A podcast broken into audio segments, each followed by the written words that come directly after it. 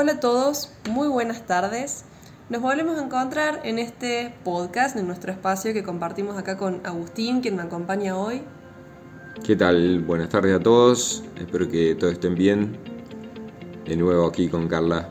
Así es, y bueno, nos volvemos a encontrar luego de las elecciones, eh, retomando un poco quizás en lo que nos quedamos la semana pasada, toda esta incertidumbre que teníamos en el escenario preelectoral, incertidumbre que básicamente hoy permanece con un resultado que nos pareció un poco tibio, ¿no es así, Agus?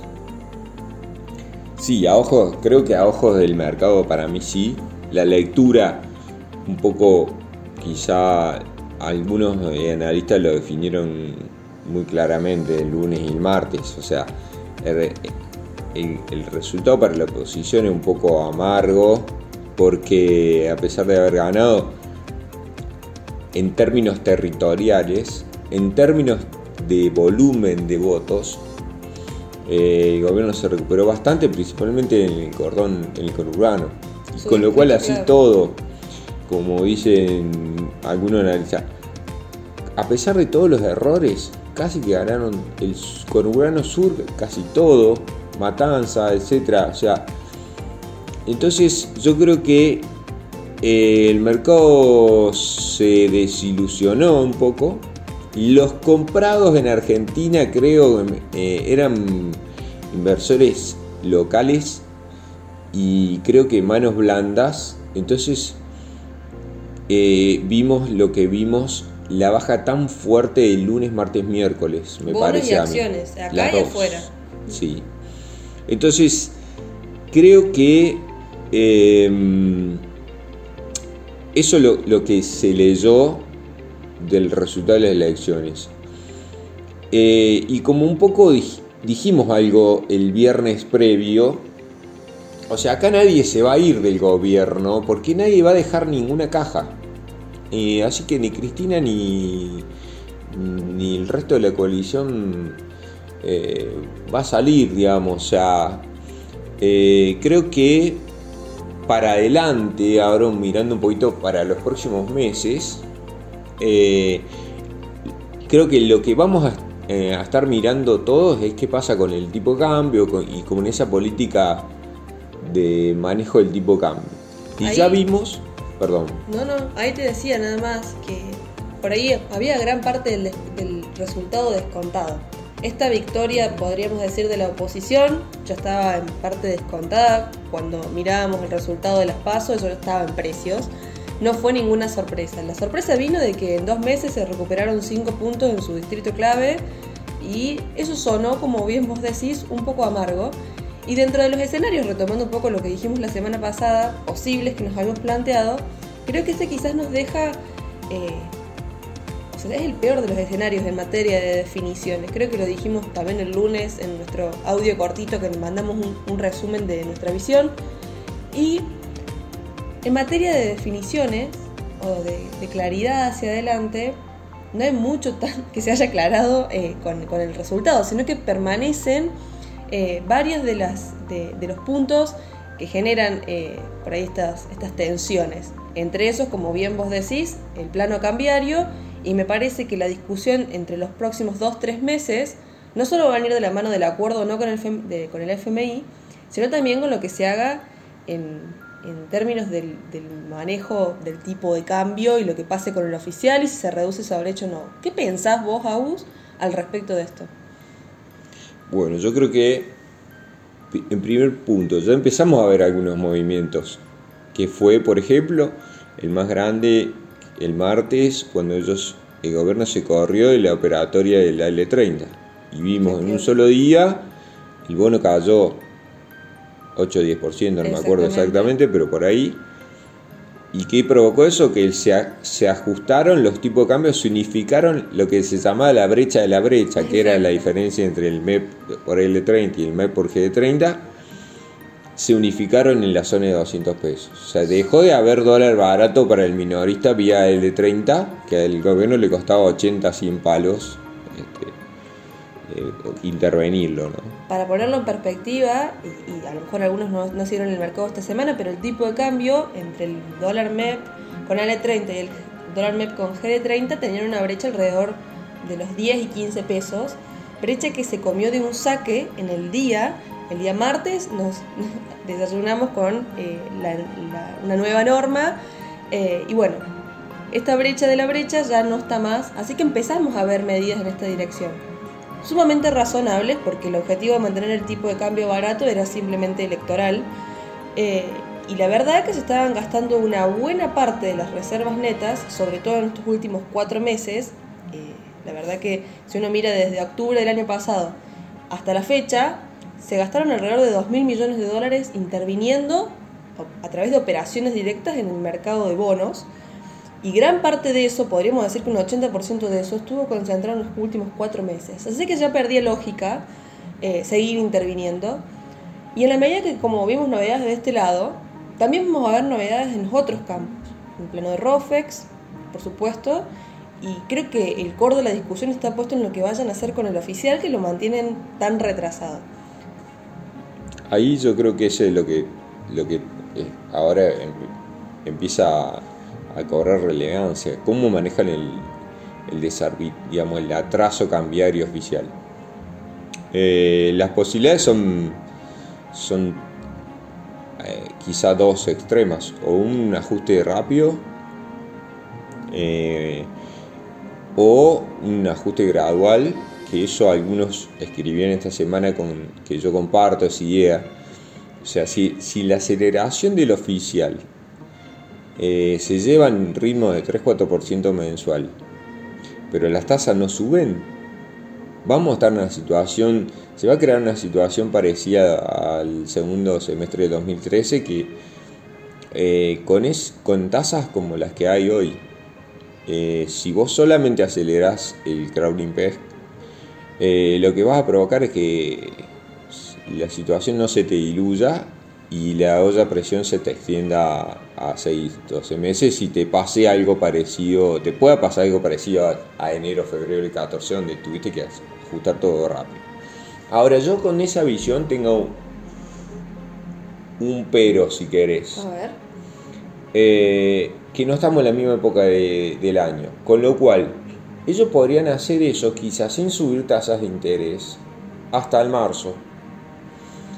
Y si, como muchas veces pasó, Dios nos bendice con precios altos de soja, eh, quizá pasamos otra vez lo que ya dijimos, ¿se acuerdan el viernes pasado que yo dije un poco, cuidado que todos estamos esperando que el tipo de cambio oficial se ajuste fuerte, bueno, todo se, se normalice rápidamente y puede que no pase eso, puede que Fíjate que nadie abandonó el barco del, gobierno.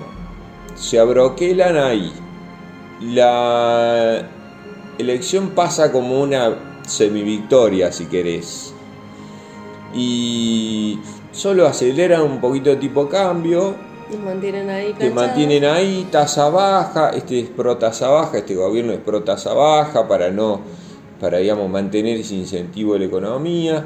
Y llega marzo y entra la cosecha. Eh, no soy experto para decir, pero por lo que yo he preguntado, eh, trigo viene, vendría muy bien, con lo cual ahí ya tenés alguna buena expectativa y empieza, digamos, ¿me, explico lo que quiero decir? Sí, está clarísimo, Agus. Yo creo que, como bien vos decís, estamos, pues el mercado argentino se mueve por masas y por lo que cree el común de la gente y, y nos gusta a nosotros pensar en qué pasa si en esto de no descartar ningún posible escenario y siempre lo hacemos, porque eso también nos invita a, asumir la realidad o las diferentes realidades con las que nos podemos encontrar y tomar mejores decisiones. Pero ahí me gustaría, por ejemplo, acotar dos cosas más a lo que vos estás diciendo. Una, me, parece que es, una, es un escenario probable, o sea, le asigno cierto grado de probabilidad, pero ojo que en cuanto a condiciones climáticas, no así o sea, mirando del otro lado del precio, digamos, vamos a, lo, climático, se espera con que este año pueda ser eh, el evento de la niña y quizás no tenemos esa suerte, o sea, hay varias variables en las que inciden, así que también lo pondría en la ecuación, me parece que no es menor lo que suceda en este aspecto. Y por otro lado, en esto que vos bien decís, cuando hablas de que si no hay suba de tasas, en la medida de que no haya, eh, que vos quieras hacer un, aumento del ritmo de la elaboración, llevándolo quizás más cerca de la inflación, en la medida que no haya ese aumento de tasas, quizás tampoco tenemos los incentivos para vender. Por supuesto que está claro de que si yo sé que si el tipo de cambio va a subir un 3-4% en los meses siguientes, me quedo con los granos en la mano. Ahora, acá es cuando se empiezan todos estos equilibrios que se venían armando medios, de medios así delicados. Forzados. Exacto. Empiezan a, a, explotar de, de cosas chiquititas. Y el tema de la tasa de interés no es menor, porque la tasa de interés es lo que te está alimentando la política monetaria hoy por hoy que está llevando adelante el Banco Central, en la cual emite a más no poder para financiar el Estado y lo esteriliza a través del ELIX. para que este eh, mecanismo funcione, es algo que lo venimos repitiendo hace desde abril del año pasado, necesitan mantener tasas bajas. Entonces, ya son tantos desequilibrios en tantos frentes que no sabemos cuántos grados de libertad cuenta el gobierno para que no se le explote ningún lío eh, de cara a los próximos meses. De nuevo, es como para poner el enredado de, la discusión. Claro, es que el enredado de, de controles, intervenciones y etcétera empieza a ser cada vez más complejo y más eh, digamos, eh, débil en su conjunto, porque tenés muchísimas fichas que no se pueden mover o que no se pueden tocar. Entonces, con el día que quieras desajustar una, empiezan a efectos. Eh, haces resquebrajar todo el sistema. Eh, yo creo que ahí en ese punto de las tasas está el final. Ese también es uno de los desincentivos a subir tasas, porque subir tasas y, la cuenta pasivo remunerado está un automáticamente te pega en la frente. Entonces, ves como querés arreglar una cosa y la otra te vuelve como un boomerang en la frente. Entonces, pero bueno, han ha pasado.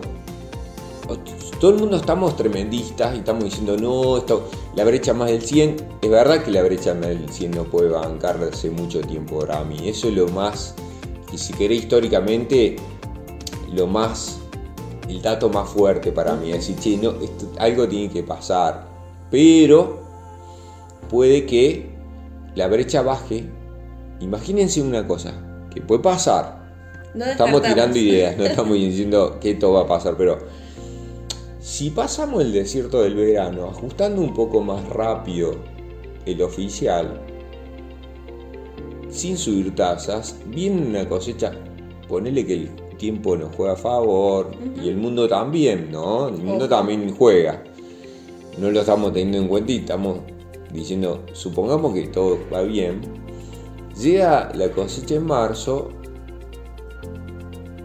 Ojo que a veces, una vez pasó, te sacan algunas limitaciones a la operatoria del MEP.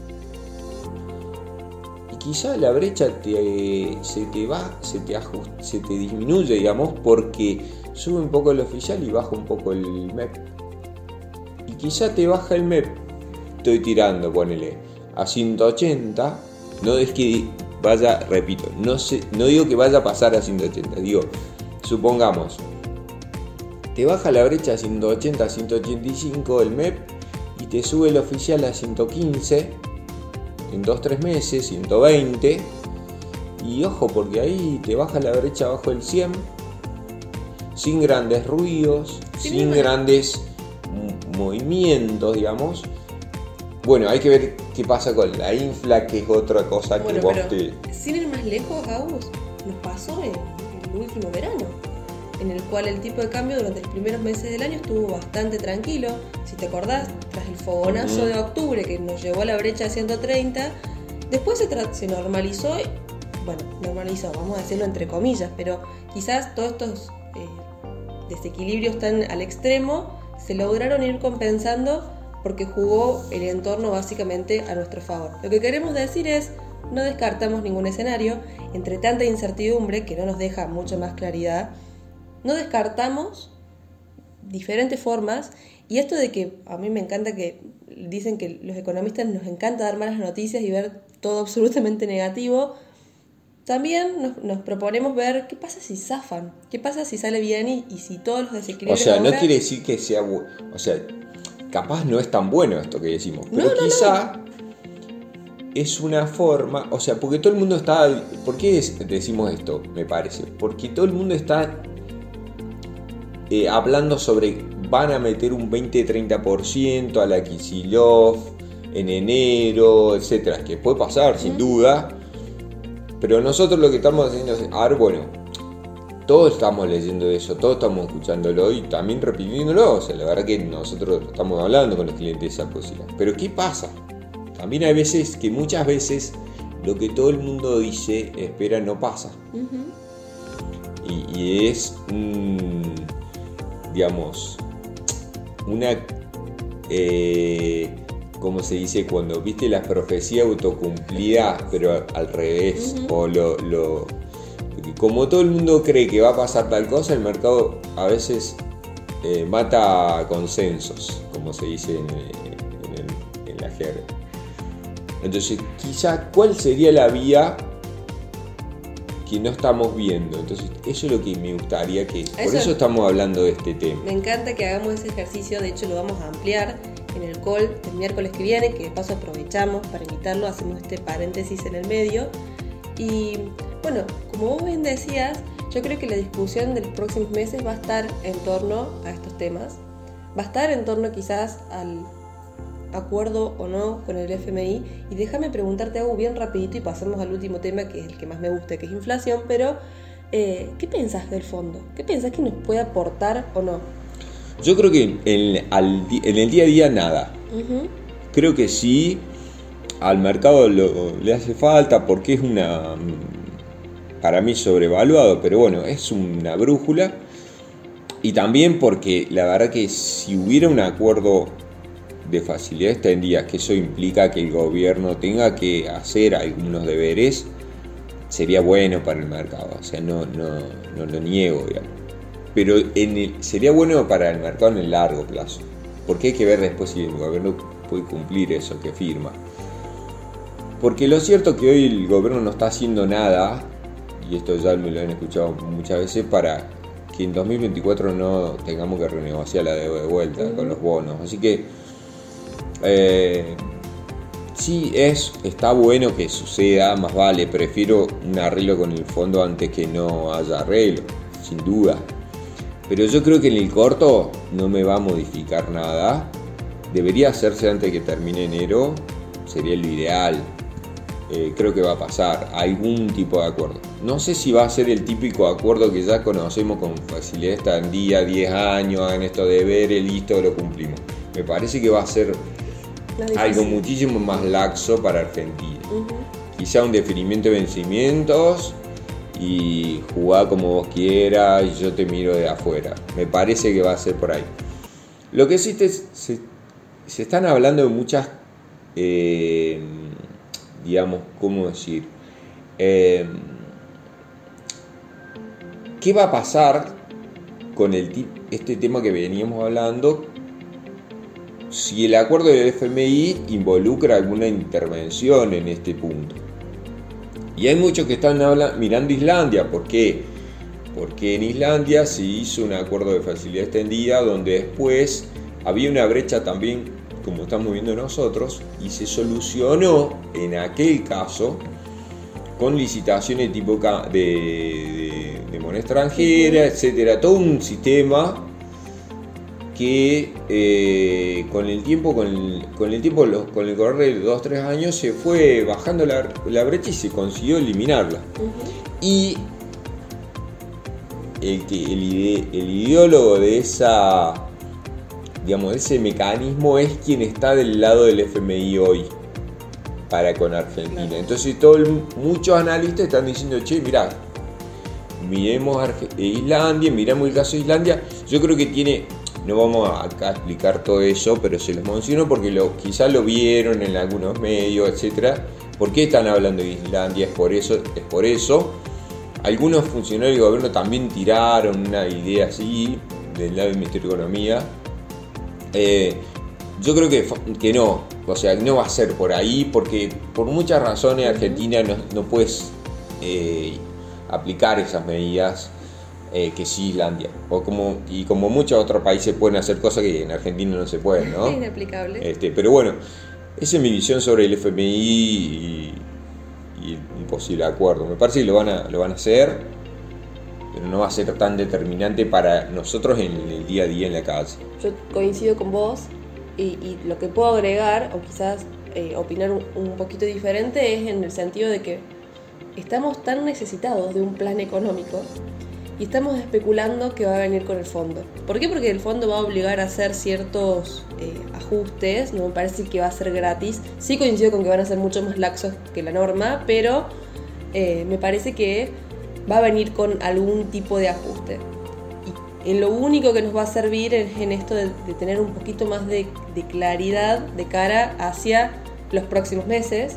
Así que yo creo que si se hace un buen manejo del timing del fondo, es una excelente herramienta no solo económica, sino política para manejar expectativas y para quizás de esta forma no te exploten, vamos a decir, los 80 líos vigentes y puedan quizás ir manejando entre devaluaciones y entre acuerdos con el fondo un poco los nerviosismos, las ansiedades y las tensiones que el mercado y la gente hoy por hoy tiene. Como decíamos hoy en la nota de esta semana, tenemos por supuesto que hay temas para definir en lo que respecta al fondo. Sumamente eh, importante eh, las definiciones en el plano cambiario, creo que esto se va a hablar en el corto plazo muchísimo, pero sí sabemos, y para terminar, eh, que sobre la inflación las cartas ya fueron tiradas. A mi parecer, no va a haber eh, mucho margen de maniobra, como nos gusta llamar a nosotros estos grados de libertad, para poder controlar la inflación el año que viene, que va a ser persistentemente alta. Y una vez pasado el acuerdo con el fondo y el ruido con la devaluación o no devaluación y de la forma en la que se dé, va a ser a partir del segundo trimestre del año que viene cuando todos volvamos a mirar la inflación como el mayor monstruo eh, para los argentinos. Y si no antes, ¿no? Y bueno, y si no antes, pero me parece que va a haber eh, por ahí antes algún poco de, de, quizás desvío de la atención hacia los temas más coyunturales, como los que mencionamos al principio, pero la inflación nos va a pasar factura de todo lo que se hizo hasta ahora en términos de no solo emisión monetaria para financiar al Estado, sino también los desequilibrios en torno a tarifas, salarios, cambiario, por supuesto, que se usó como ancla antiinflacionaria, y vamos a ver un tema ahí.